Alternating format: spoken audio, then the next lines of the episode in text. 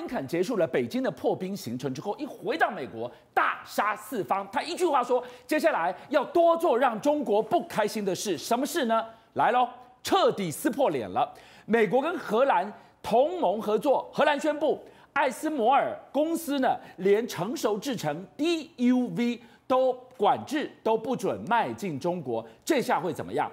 中国连四十五纳米以下恐怕通通要断供了。智慧家电、汽车、电信设备，通通要中建。杰明告诉我们。中国他会坐以待毙吗？好，当然中国会不会坐以待毙？第一件事情，我一定要把话说清楚，就是呢，就在这个美国呢对中国发展的许多禁令之后呢，中国终于哦，在他们中科院的主导之下呢，哦，我觉得这是跨世纪的事情哦，这是全世界第一台哦，那是用六十五纳米工艺哦，做出来一个所谓类似 AI 晶片。我要说一下六十五纳米哦，这个 AI 晶片号称有多强？第一件事情，它可以在无人工的控制下，只要你训练五个小。小时，它就可以自己去设计 CPU，你说强不强？强吧。第二件事呢，是全世界哦唯一哦第一个不用人工控制呢，就可以自行来设计这个晶片的人工智慧，这厉害厉害哦！我是说六十五奈米哦，我觉得最厉害的事情是什么？你知道吗？我们知道现在全世界最强的 AI 智能哦，就是我们说的 Chat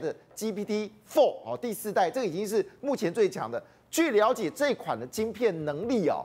经过跑出他们的自己的这个答案哦，就是他们自己给的这种宣称哦，是现在 ChatGPT 的效能几倍呢？猜看一倍吗？两倍吗？三倍？不是，是一千倍哎！哇，这个暗夜敲响啊，敲的真的是铃铛作响啊！当然这件事情我们还是要考证哦，因为毕竟这实在是太不可思议，用六十五奈米可以做出这么伟大的事情，而且最夸张的事情是什么？号称哦，它的频率呢可以高达三百。May 的赫兹哦，那我去查，一般这个 A 一百啊，普通时间哦，大概是三百赫兹，它是三百 May 赫兹，哇，这个是太厉害了！我想这暗夜吹口哨才真的，因为现在状况已经很严重了。多严重呢？因为新的法令哦，不是只有限制辉达、M D 的晶片哦，中低阶都可能不能卖到中国之外呢。其实对于中国最具有杀伤力的事情是说，OK，你不卖晶片给我，我想办法做嘛，我六十五奈米都可以做出来了。但是呢，据了解了，现在包括我们说艾斯摩尔呢，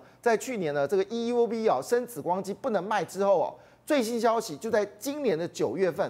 连 DUV 要卖之前都必须要报备核准，而且那六家被管制的是买不到哦。你是说前沿制程最先进制程五纳米以下的极紫外光 EUV 卖不了，现在连成熟制程的 DUV 都卖不进去，连二十八米纳米以下的也不能做了。好，所以换个角度来说，这对中国来说，它真的要靠六十四纳米了。我们以为 DUV 你拿不到二十八纳米你就做不出来，你伤筋动骨了，还没。更可怕的在后面，这个国家出手了。对，日本出手，我觉得日本不出手则一出手非常的惊人哦。那当然，这里面我要特别提一件事情啊，这件事情要先说清楚，因为中国推了一个法案，惹毛了全世界。你知道我们原本有个所谓间谍法嘛，哈，那间谍法呢，当然这个就让这个呃这个很多的日本的人在日中国已经被逮了嘛，这很生气，这第一件事。第二件事呢，上次美光莫名其妙的就不准在中国生产嘛，他也找不出什么理由。那大家就问说，到底美国犯了哪个哪个错误嘛？中国也说不出来。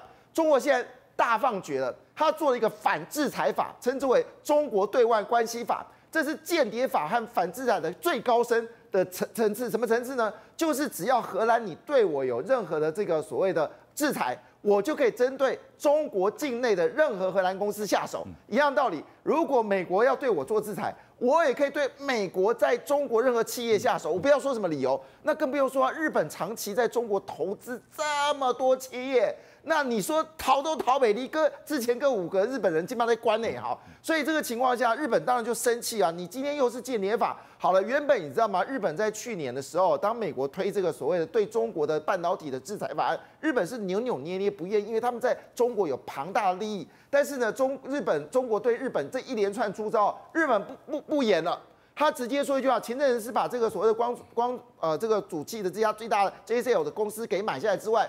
现在的禁令是什么呢？包括最简单的浸润设备，以及所有的零组件跟化学药剂。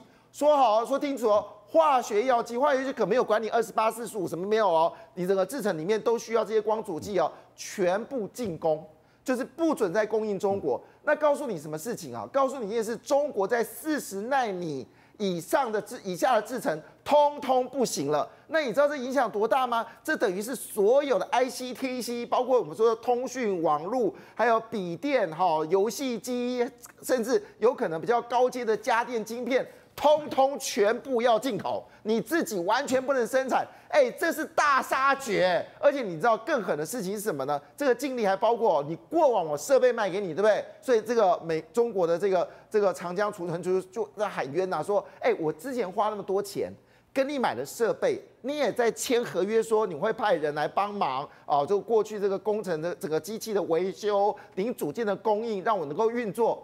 对不起，一刀砍。以后这些零组件都没有，你知道长江存储可能就变成一家古老上世纪的公司，因为你四十奈米以下的以下的制程完全没有竞争力。哎，杰米，我问你，所以现在不是高端的 AI 晶片我封到你滴水不漏，现在就连成熟制程四十奈米以下的你都做不出来，因为 DUV 不给你的，日本也展开出手了。我就问，哎，台厂在中国大陆，哎。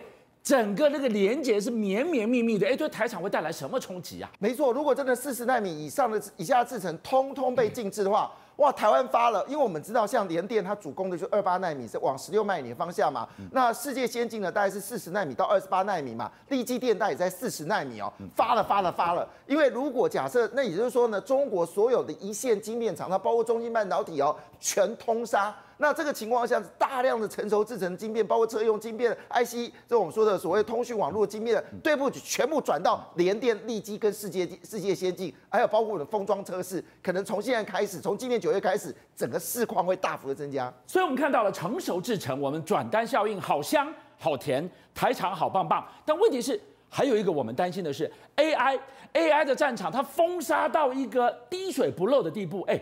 我就不禁担心了，台积电会不会受影响？台厂会不会受影响？好，这是好问题啊、哦。事实上，我们要这么说，就台积电如果受影响，全世界都受影响了。不过，这这我们知道，最近最大的消息呢，是在七月十九号的时候，会有一个重磅级的人物来台湾，他就是 M D 的这个半导体女王苏姿丰要来台湾演讲哦。当然，这演讲是表面的哈，事实上呢，大家很清楚啊，绝对不能让黄仁勋啊，也就是他的表舅啊，在台湾呢引起旋风哦。他要做的是黄。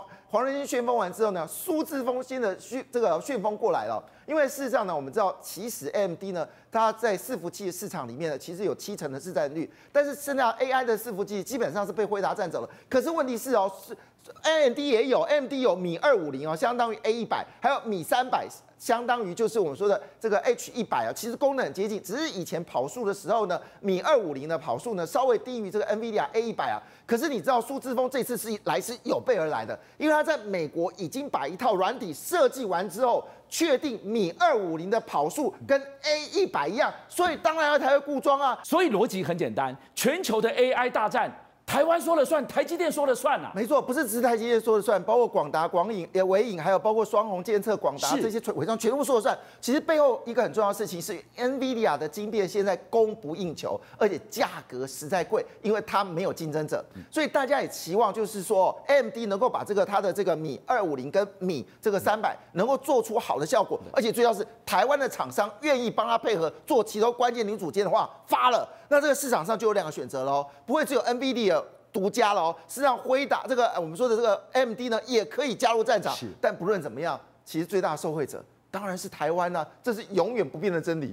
邀请您一起加入五七报新闻会员，跟俊相一起挖。